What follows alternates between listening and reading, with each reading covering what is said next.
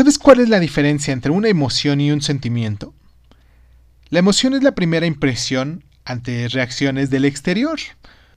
Después, esta se conecta con tu cuerpo, incluido tu cerebro, y cuando llega a él la emoción se convierte en un sentimiento, y lo transforma después en un pensamiento. Ahora bien, para identificar si nuestros sentimientos son sinceros, necesitamos regresar a la raíz de las sensaciones, esto es, sentir solo las emociones.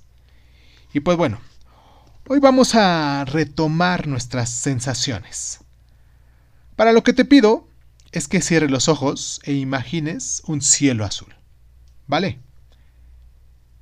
¿Qué te dice ese cielo azul? ¿Te da una sensación de tranquilidad, paz, de armonía? ¿Qué sensación te da? Cuéntame. Si esa sensación viviera en tu cuerpo, ¿dónde se encontraría? Ahora vamos al ejercicio, ¿vale?